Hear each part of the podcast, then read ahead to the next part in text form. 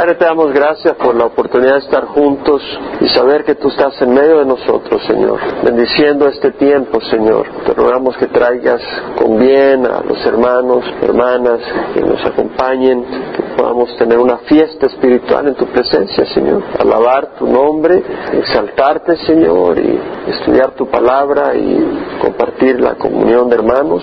Te rogamos que bendigas, Padre, en nombre de Jesús tu nombre sea glorificado y podamos bendecir tu nombre por nuestro corazón hacia ti, en nombre de Jesús. Amén. Hay mucho por lo que orar. Estamos en tiempos difíciles realmente. Son tiempos de mucha incertidumbre para el no cristiano. Pero realmente son tiempos difíciles. La situación con Irán y Israel se está poniendo bien delicada la Comisión Atómica de las Naciones Unidas está tratando de hacerle presión a Irán y lo que han hecho es ir para comprobar que no están usando sus investigaciones atómicas para armas nucleares y querían visitar un campo militar y Irán no se lo permitió. Y la única razón que se cree que no se lo permite es porque tiene que esconder. Así que Israel sabe que su sobrevivencia depende de poder impedir que Irán tenga armas nucleares y que forme su potencial nuclear. Pero aún así, eh, como Irán ha preparado su, todas sus instalaciones debajo de tierra, entonces, aunque Irán reciba el ataque de Israel, no se cree que Israel pueda destruir totalmente el potencial nuclear de Irán. Lo que va a hacer es atrasar su investigación es un par de años, pero no más. Estados Unidos está haciéndole gran presión a Irán ah, porque a Israel de que no ataque y a Irán para que pare su programa. Pero Irán ha amenazado de que si Israel llega a atacar, eh, está, se está haciendo una manifestación militar Irán, pero que si atacar pararía en el estrecho de Hormuz, que es un estrecho por donde circula creo que el 40% del petróleo al mundo. Y de hecho ya están queriendo hacer arrodillar a Europa, le cerraron ya la venta de petróleo a Francia y a Inglaterra. Se la van a vender a otros países, pero la situación es delicada y la economía es delicada. Es bueno saber que tenemos a Dios, ¿verdad? Pero también hay que entender los tiempos en que vivimos. Eso es un buen recordatorio para no, no poner los ojos en este mundo, en las cosas temporales, sino tener una perspectiva espiritual, porque es bíblico todo eso. Bueno, vamos a seguir con el Salmo 69. Este es un lindo salmo. Para el director del coro, según Sosanim de David. Sosanim en el hebreo Shushan quiere decir lirio se sabe que los lirios tienen una forma de trompeta, las flores, y por lo tanto es un instrumento de música con apariencia de, lirio, de trompeta. Lo más lógico es de que era un salmo que estaba acompañado con música de ese tipo de instrumentos musicales. David se expresa en una situación crítica en los primeros dos versículos clama al Señor desesperado y dice, sálvame, oh Dios, porque las aguas me han llegado hasta el alma. Me he hundido en cielo profundo y no hay donde hacer pie. He llegado a lo profundo de las aguas y la corriente me anega. Sálvame, la palabra sálvame, de salvar y allá, de liberar, de estar en un lugar espacioso, en un lugar holgado, amplio, de ser liberado, de recibir ayuda, socorro, o sea, David se siente apretado, como que te tienen ahí, que no puede ni respirar, y dice, sálvame Señor, sálvame, es un imperativo, está diciendo, tal vez me puedes salvar Señor, o mira si me salvas, no, sálvame, clama desesperado, sálvame, oh Dios, porque las aguas me han llegado hasta el alma. La palabra alma es el nefesh, que viene de la palabra que quiere decir respirar. Es decir, el nefesh es una criatura que respira, habla de la vida, de la vitalidad, del deseo, de, la, de una persona, de un ser viviente, de todo un ser. No se está hablando solo al espíritu, está hablando de toda la persona. Y David dice, sálvame, oh Dios, porque las aguas me han llegado hasta el alma, es decir, están acabando con mi vida me están ahogando. Y luego pasa a decir, me he hundido en cieno profundo y no hay donde hacer pie. Cieno es lodo, barro, y lo que está diciendo es, me estoy hundiendo, porque todavía no puede poner la planta de pie en el suelo. Por eso dice, todavía no, no, no tengo en dónde poner el pie, me estoy hundiendo, y no puedo tocar fondo. Eh, el lodo sigue subiendo sobre él, él sigue bajando en el lodo. Esto es figurativo. Me he hundido, me estoy hundiendo en cielo profundo, en lodo, en barro, y no hay donde poner el pie. Imagínate, visualiza lo que está diciendo. No sé si has experimentado alguna vez hundirte. Eh, recuerdo en una ocasión en El Salvador habíamos ido unos amigos universitarios a una zona de alegría donde hay un terreno movedizo y donde hay gente que se ha muerto, que se ha hundido. Y recuerdo un amigo mío se empezó a hundir, literalmente se empezó a hundir, desesperado y se empezó a hundir. Ese es el sentir que tiene acá David, ya no solo es agua, sino es el, cieno. Y luego vuelve al, al, tema del agua. He llegado a lo profundo de las aguas y la corriente me anega. La palabra negar acá quiere decir inundar, ahogar, una corriente rápida que cubre. Es como que te están empujando hacia un lugar profundo y el agua viene.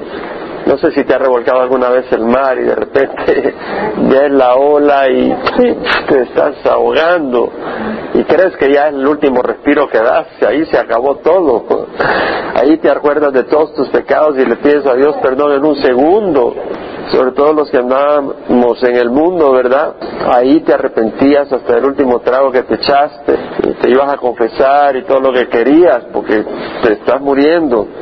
Ahora, lo que está hablando David, esa desesperación, no es porque hubo un terremoto o porque tuvo un problema económico. Aquí nos da la razón. El versículo 3, antes de darnos la razón, nos habla cómo se siente él, no solo en el sentido de que se siente anegado, sino que no solo se siente asfixiado, no solo se siente apresionado o presionado, apretado, oprimido, sino que también está cansado de clamar y no siente que el Señor le está respondiendo. Y eso es lo que dice el versículo 3, dice, cansado estoy de llorar, reseca hasta mi garganta, mis ojos desfallecen mientras espero a mi Dios. Y la palabra cansado, los primeros versículos tienen una interesante, alguna de las palabras que usa David. La palabra cansado acá, el yaga, quiere decir jadear, como cuando uno está agotado ha estado agotado, que estás caminando, había un momento o subiendo gradas, baja, sube, baja, sube y no para, llega un momento, estás agotado, dice, me he agotado de llorar. El llorar acá no es llorar de sollozar, sino de clamar, de, de pegar gritos pidiendo ayuda, eso es lo que quiere decir de clamar. Realmente la palabra, el cará, es el llamar, emitir un sonido fuerte, clamar, gritar pidiendo ayuda, eso es lo que quiere decir. Y David dice, estoy agotado, me he agotado de tanto que clamo, es decir, David está clamando literalmente con voz alta, él eh, en la noche, en su esquina, en donde estuviera, se ponía a clamar al Señor y dice hasta mi garganta está reseca. Y la palabra reseca ahí tiene que ver con la palabra arder con fuego, algo que está quemado, algo que está seco, chamuscado. Dice mi, mi garganta está acabada de tanto clamar, o sea que ha estado clamándole a Dios. No es porque no le haya clamado a Dios, no es porque no se haya acordado de Dios, Él está clamando. Y luego dice mis ojos desfallecen mientras espero a mi Dios. Es decir, mis ojos se están acabando, se están consumiendo. Eh, no sé si has pasado a veces que no duermes y que te desvelas y que los ojos se te secan, que se te resecan los ojos. Eh, David estaba teniendo sus ojeras ahí, estaba que no podía ni lubricar sus ojos de, de su desvelo, sus ojos estaban sufriendo, su garganta estaba seca. Y Dios le había permitido esa crisis. Ahora da un poco más de detalle, dice, más que los cabellos de mi cabeza son los que sin causa me aborrecen, poderosos son los que quieren destruirme, sin razón son mis enemigos, me hacen devolver aquello que no robé. O sea, habla de que sus enemigos son numerosos, más que los cabellos de mi cabeza, son los que sin causa me aborrecen, me odian, son mis perseguidores, mis enemigos, sin causa. Es una multitud de enemigos, son poderosos, y sin razón, sin motivo. La palabra poderoso es vastedad, numerosos, es decir, un grupo numeroso que equivale a tener un enemigo poderoso. Los que quieren destruirme, la palabra destruir aquí es anihilar, extirpar, exterminar, hacer desaparecer. O sea, estos no, no le querían hacer daño a David, eso querían acabar con David. Eso es lo que querían estos enemigos. Estos enemigos no querían hacerle un poco de daño, le vamos a destruir el carro, lo vamos a asustar. No, ellos venían a acabar a David. Ese era el espíritu de esta gente y no era una persona, eran varios. Y vuelve a decir sin razón, sin causa, sin razón. La palabra sin razón acá, algunas traducciones la traducen wrongfully, o sea, malamente, incorrectamente me están queriendo. Son mis enemigos incorrectamente, no hay una razón correcta para que se vuelvan enemigos míos, es lo que está diciendo me hacen devolver aquello que no robé, es decir, me cobran lo que no he quebrado, lo que no he quebrado yo, me lo están cobrando. Me piden lo que no les he pedido prestado, para que me lo pidan de regreso. Yo no soy culpable y me están haciendo pagar, están detrás de mí. Ahora, sin razón, bueno, no había razón a los ojos de David, pero sabemos que los enemigos tienen sus propias razones para ser nuestros enemigos, ¿no? El que se hace enemigo nuestro tiene sus razones. Nosotros no las entenderemos y David era inocente en este sentido. Y luego dice, oh Dios, tú conoces mi insensatez y mis transgresiones no te son ocultas. David habla de su situación y de su clamor a Dios y que Dios no le está respondiendo. No se está quejando de Dios, pero le está diciendo a Dios, Dios mío, no es por falta de clamor, te estoy clamando, ya me he quedado sin garganta, mis ojos están inflamados, Señor, dice. Y luego no se basa en su propia justicia, sino que viene y dice, tú conoces mi insensatez. Y la palabra insensatez es en el hebreo necedad, insensatez en el hebreo es ibehlet. Y, lo que quiere decir es como cuando en Proverbios dice, eh, la persona insensata es como aquella persona que va y roba. Y después dice, fui un tonto, fui un insensato. Por 20 dólares ahora me metieron preso. O me sacaron del trabajo y estoy peor que antes. O fuiste y cometiste adulterio y, y te fue peor de lo que pensabas. Y dice, fui un insensato, fui un tonto. Y David dice, oh Dios, tú conoces mi insensatez. O sea, David dice, Señor, tú me conoces. Yo soy un insensato. Mis transgresiones no te son ocultas, mis pecados, mi culpabilidad. Es decir, David sabe que es un problema cuando tú vienes al Señor en base a tu propia justicia. Es un problema cuando tú crees que Dios te debe algo y que Dios debe responderte porque tú eres un buen cristiano. Es decir, somos pecadores. Dios en su misericordia. Entonces viene David y no dice, mira, yo soy un gran hombre. No, dice, tú conoces mi insensatez, mis transgresiones no te son ocultas. Y luego viene y empieza a negociar con el Señor. Y le dice en el versículo 6, no se avergüencen de mí los que en ti esperan, oh Señor, Dios de los ejércitos. No sean humillados por mí los que te buscan, oh Dios de Israel. Esas traducciones no me gustan mucho. Eh, es una muy buena traducción humildemente, pero tiene un punto donde se puede malinterpretar cuando dice no se avergüencen de mí los que en ti esperan, realmente lo que está diciendo es no se avergüencen a causa mía los que en ti esperan. Y cuando dice a causa mía está diciendo, es decir, lo que está diciendo David acá es, te voy a dar la traducción en inglés, la New King James Version, que tiene una excelente traducción, dice, Let not those who wait for you, O Lord Jehovah of hosts, be ashamed because of me. Let not those who seek you be confounded because of me, O God of Israel. Y la New International Version también dice, because of me, because of me en los dos lugares. Y cuando habla de no se avergüence no sientan vergüenza, no queden desconcertados, decepcionados los que en ti esperan al verme a mí. ¿Por qué? Porque es como decir, todos ellos, los, está diciendo, los que adoran a Jehová, los que te adoran a ti, si me ven a mí, que yo te adoro, que yo soy fiel contigo, y me ven a mí destruido, prácticamente abandonado, la gente le va a decir, y ese es tu Dios, Jehová es tu Dios, y, ellos se van a sentir avergonzados. ¿Qué van a decir? Van a decir, sí, ese es mi Dios, y, y mira lo que me está pasando. Se van a sentir hasta avergonzados de decir que tú eres Dios de ellos. Eso es lo que está diciendo. No se avergüencen a causa de mí los que en ti esperan, oh Señor, Jehová de los ejércitos. No sean humillados a causa de mí los que te buscan, oh Dios de Israel. Es decir, no, se, no permitas que se estén burlando de ellos, que igual que yo ponemos la confianza en ti y al verme a mí digan, ese es tu Dios, y empiecen a burlarse de ellos. Dice, Señor, respóndeme, para que sepan que tú eres un Dios vivo, lo que está diciendo. Y luego da una expresión más de su dolor. Dice, pues por amor de ti he sufrido vituperio. Entonces, ahora Él nos está dando razones de esa crisis. Él se ha hecho enemigos. Y esos enemigos es porque Él ha tenido celo por la casa del Señor. Él ha tenido celo por la casa del Señor. Él dice, por amor de ti he sufrido vituperio. Es decir, nosotros podemos ser arrogantes y no, no ser tanto por celo, por amor al Señor, sino por nuestra arrogancia y petulancia que nos hacemos enemigos. Y usar la palabra del Señor como un instrumento para expresar nuestra petulancia.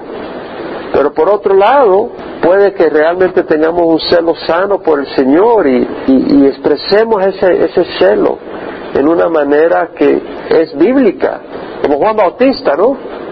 Y, como el Señor, como los apóstoles y siervos hoy en día, expresas ese amor y empiezan a insultarte, bueno, ¿quién te crees? Que tú eres más santo que yo. ¿Por qué te molesta que diga esa broma? ¿O por qué te molesta si quiero pasar esta foto? ¿Si a ti qué? Que te crees más santo, que te crees el Papa una cosa. Y ya se empieza y se vuelve, ya te empiezan a hacer la camita y este fulano. La ignominia ha cubierto mi rostro, me he convertido en extraño para mis hermanos, sus propios hermanos se avergonzaban de él. Y en extranjero para los hijos de mi madre.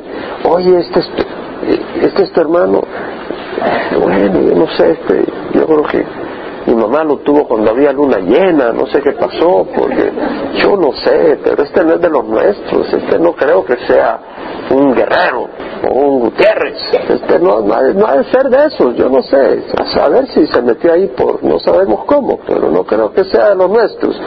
Y porque el celo por tu casa me ha consumido y los vituperios de los que te injurian han caído sobre mí. Así como Goliat insultaba al Dios de Israel y empezó a insultar a David también, ¿no? Y los vituperios de los que te injurian han caído sobre mí. Cuando lloraba afligiendo con ayuno mi alma, esto se convirtió en afrenta para mí. Mira, ayunando, mira todo ahí. ¿Quién es este? Se cree el hermano Tereso. Eso se convirtió en afrenta para mí. Cuando hice de silicio mi vestido me convertí en proverbio para ellos. O sea, cuando él se humilló, se burlaban de él. ¿Saben cómo el mundo se burla? Hablan de mí los que se sientan a la puerta y soy la canción de los borrachos. Hasta los borrachos se burlaban. Ya habían hecho su cancioncita, como David. Echaban sus traguitos y estaban burlando. Ya estaban igual que David. Qué difícil. Y ahora David reafirma en su confianza en el Señor en los versículos 13 al 21. Y dice, yo elevo a ti mi oración, oh Jehová, en tiempo propicio. Oh Dios, en la grandeza de tu misericordia, respóndeme con tu verdad salvadora. Sácame del cielo y no me dejes hundir. Sea yo librado de los que me odian y de lo profundo de las aguas. No me cubra la corriente de las aguas, ni me trague el abismo, ni el pozo cierre sobre mí su boca. Respóndeme, oh Jehová, pues buena es tu misericordia. Vuélvete a mí conforme a tu inmensa compasión y no escondas tu rostro de tu siervo, porque estoy en angustia. Respóndeme pronto. Acércate a mi alma y redímela. Por causa de mis enemigos, rescátame. Tú conoces mi afrenta, mi vergüenza y mi ignominia. Todos mis adversarios están delante de ti. La afrenta ha quebrantado mi corazón y estoy enfermo. Estaré con pasión, pero no la hubo. Busqué consoladores, pero no los hallé. Y por comida me dieron hiel y para mi sed me dieron a beber vinagre. Aquí está expresando una vez más su dolor, pero aquí ya David nos presenta la razón de su esperanza. Él dice, tú conoces mi insensatez, tú conoces mis transgresiones, pero aquí enfoca en qué espera. Dice, en la grandeza de tu misericordia, en el versículo 13, en el versículo 16, pues buena es tu misericordia, vuélvete a mí conforme a tu inmensa, inmensa compasión. Esa es, la, esa es la esperanza de David. David menciona para nuestro beneficio su insensatez y sus transgresiones, porque todos nosotros hemos tenido insensatez y transgresiones, y nos muestra este hombre victorioso que su victoria está en la misericordia y en la compasión de Dios. La palabra misericordia es la palabra Hesed, que es ese amor de pacto, esa fidelidad, esa compasión de Dios hacia su pueblo, como de un hombre con su esposa, donde hay un pacto, pero también hay una compasión, hay una ternura. Y dice en el versículo 13, oh Dios, en la grandeza de tu misericordia, es decir, en la abundancia, en la excelencia, es abundante y de gran misericordia Dios. Y vuelve a decir, pues buena es tu misericordia, es decir, placentera, de estima, rica, excelente. Es una gran misericordia, es una linda misericordia, conforme a tu inmensa compasión, una vez más, gran compasión. Dios es inmensamente compasivo y la palabra compasión acá quiere decir vientre, vísceras, que en el Antiguo Testamento representaba el asiento de las emociones tiernas hacia otra persona. Está hablando de la ternura, al hablar de esta palabra compasión está hablando de un afecto tierno, que Dios tiene un afecto tierno hacia David. David sabía eso, David sabía que era especial para el Señor, David sabía que era especial para el Señor. Y por eso dice, yo soy especial, Señor. Y, le dice, no escondas tu rostro de tu siervo. ¿Por qué dice no escondas tu rostro de tu siervo? Porque siente que lo ha estado escondiendo por un rato, porque ha estado gritando, que el Señor no le responde. Pero él no se enoja, él no se amarga, él no le da la espalda. Él no, él no se va enojado buscando otra opción. O es el Señor o es el Señor. Punto, no hay otra opción. Él ha decidido que su vida depende del Señor, de nada más. Y en la crisis se aferra al Señor a nada más. Y del Señor Él no se va a ir. Se podrá esconder el Señor de Él, y más se le va a acercar al Señor cuando sienta que el Señor se le esconde, pero Él no se le va a esconder del Señor. Ese es el sentir, mucho menos en la crisis. Y ese es el sentir que vemos en, en David. Ahora, acá vemos que dice, respóndeme con tu verdad salvadora. La palabra verdad ahí es el ehmet, que quiere decir firmeza, fidelidad, estabilidad, confiabilidad, continuidad, certeza y prácticamente lo que está diciendo, respóndeme de acuerdo a tu cierta salvación, a tu confiable salvación, o sea, una salvación que no falla, que es fiel. Cuando tú salvas, no es a medias, tú, eres fiel. Interesante que dice en tiempo propicio. ¿Cuál es el tiempo propicio? En todo momento, y si estás en una crisis, ese es tiempo propicio. No es un tiempo propicio. Ahora, no es tiempo propicio si tú sigues en la necesidad de, andar en el pecado. Eh, ahí Dios no te va a responder. Pero si tú tienes un corazón contrito y humillado, es un tiempo propicio. Ese es un momento propicio porque Dios te va a escuchar. Ahora, luego dice, acércate a mi alma y redímela.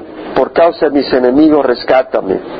O sea, rescátame, págame, paga por mi rescate sácame de esta condición. No me cubra la corriente de las aguas, ni me trague el abismo, o sea, no me dejes hundir.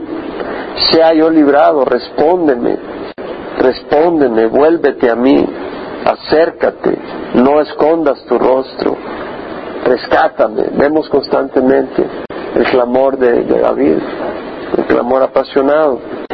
Y por comida me dieron hiel, y para mi sed me dieron a beber vinagre. Bueno, se cumplió esto perfectamente en Jesucristo.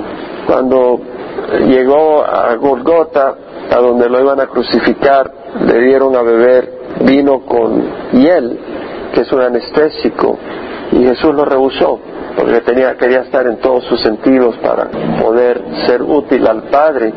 Y antes de fallecer en la cruz, antes de dar su, su espíritu, dijo, tengo sed. Entonces le acercaron una vasija con vinagre y con hisopo, la mojaron y le dieron a beber vinagre, no vino.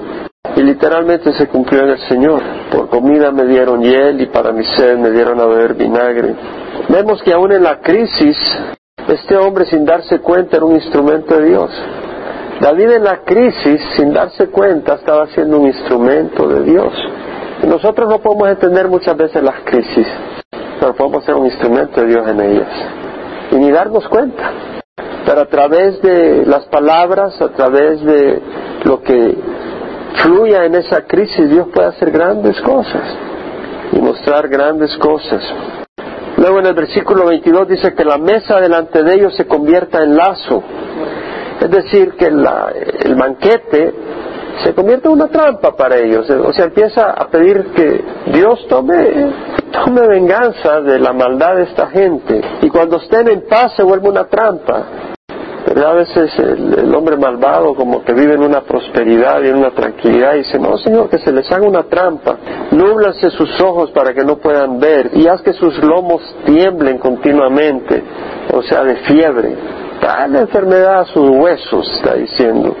Derrama sobre ellos tu indignación. Dios se indigna cuando ve al justo atacado injustamente. Tal vez no cree la gente que Dios actúa, pero Dios tiene su tiempo y Dios sabe lo que está haciendo. Él no está cerrando los ojos. Y que el ardor de tu ira los alcance, se ha desolado su campamento, es decir, su morada, que venga el enemigo y haga destrucción. Y nadie habita en sus tiendas, es decir, que no haya vida, que mueran, que sean llevados a la esclavitud, porque han perseguido al que ya tú has herido y cuentan del dolor de aquellos que tú has traspasado. Aquí vemos que David reconoce que Dios ya lo ha herido a él. Dios ya le ha disciplinado.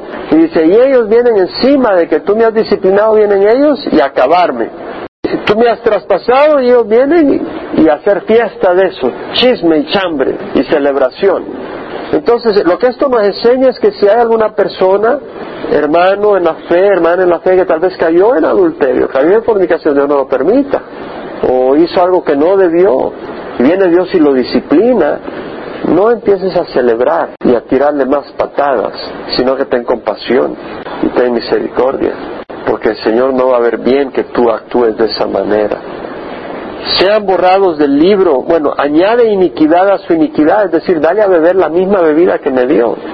Añade iniquidad a su iniquidad y que no entren en tu justicia.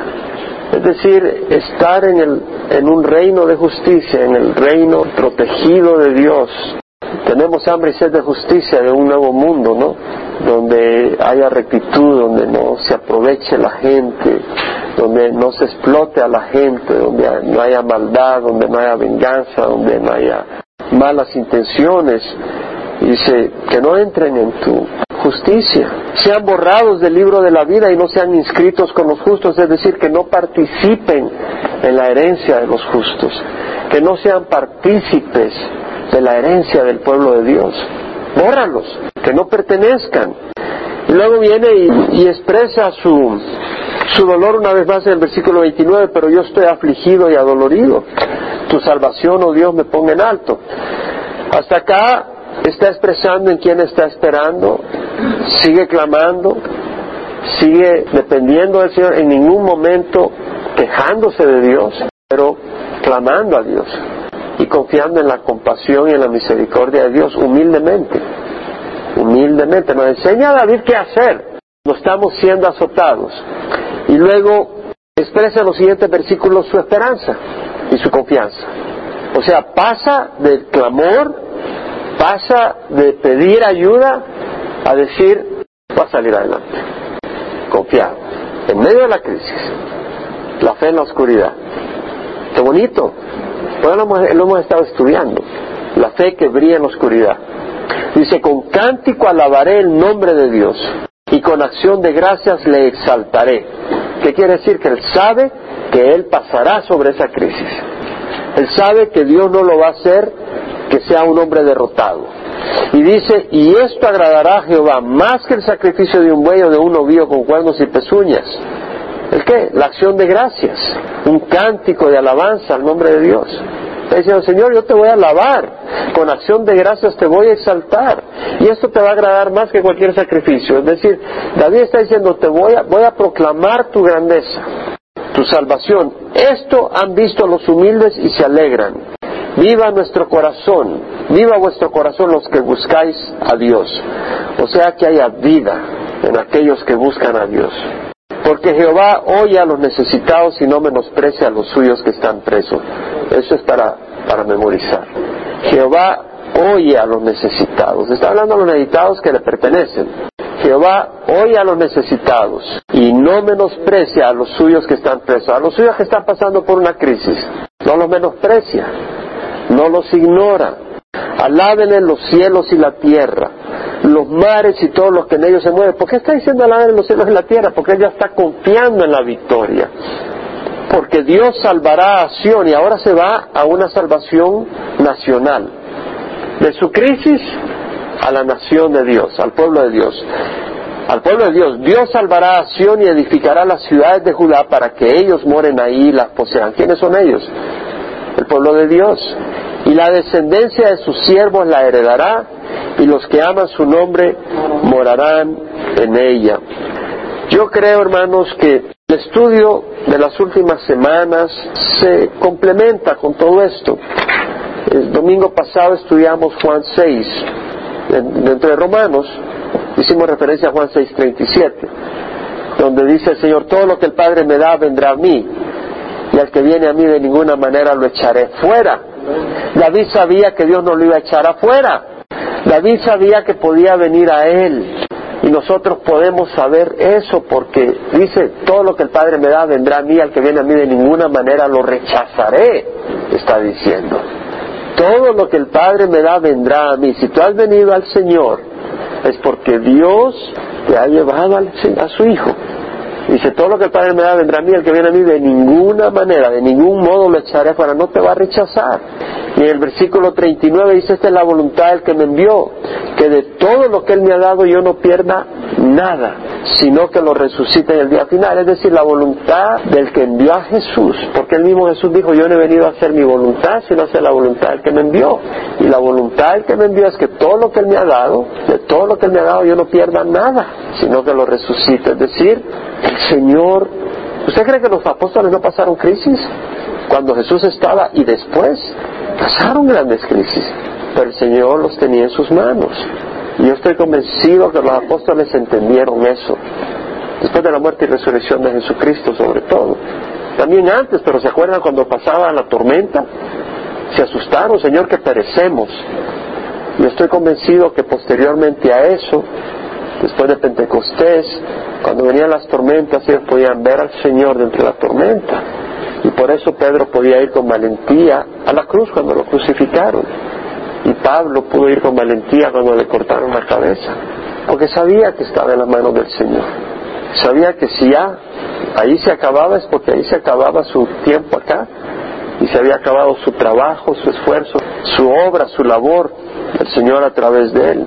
Vimos que dice el versículo 44, nadie puede venir a mí si no lo trae el Padre que me envió y yo lo resucitaré en el día final. Entonces, si nosotros hemos venido al Señor es porque el Padre nos ha llevado a Jesús. Y si el Padre nos ha llevado a Jesús, las crisis no nos van a separar de Jesús, sino que las va a usar Dios para el propósito que tiene. Lo hemos estudiado en Romanos. Sabemos que para los que aman a Dios, todas las cosas cooperan para bien. Esto es a los que son llamados conforme a su propósito, porque los que de antemano conoció también los predestinó para ser hechos conforme a la imagen de su Hijo. Entonces el Señor nos ha traído a una crisis para conformarnos a la imagen de Jesucristo. Eso es lo que quiere hacer el Señor, pero no es que el Señor nos está rechazando, ¿verdad? Yo le animo, cuando usted estudie el domingo con nosotros la palabra, durante la semana siga meditando en las escrituras. Yo lo hago, porque es algo precioso, las escrituras son preciosas. Mira lo que dice 1 Corintios 1, 30, mas por obra suya estáis vosotros en Cristo Jesús, mas por obra suya. Nosotros no somos buenos para estar en Cristo Jesús. Nosotros no fuimos sabios para estar en Cristo Jesús. Él agarró ese barro inútil y lo escogió para moldearnos y convertirnos en vasos de misericordia, para traer gloria a su nombre. Nada de nosotros somos inútiles. Dice la palabra del Señor que el Señor escogió lo necio de este mundo para confundir, para avergonzar a los sabios. Y Dios ha escogido lo débil del mundo para avergonzar a lo que es fuerte. Entonces Dios escogió, escogió lo peor. Así que no nos van a gloriamos, hermanos. Eso es lo que dice la palabra. Dios escogió. Y bueno, lo peor dentro de todo lo malo, porque todo es malo.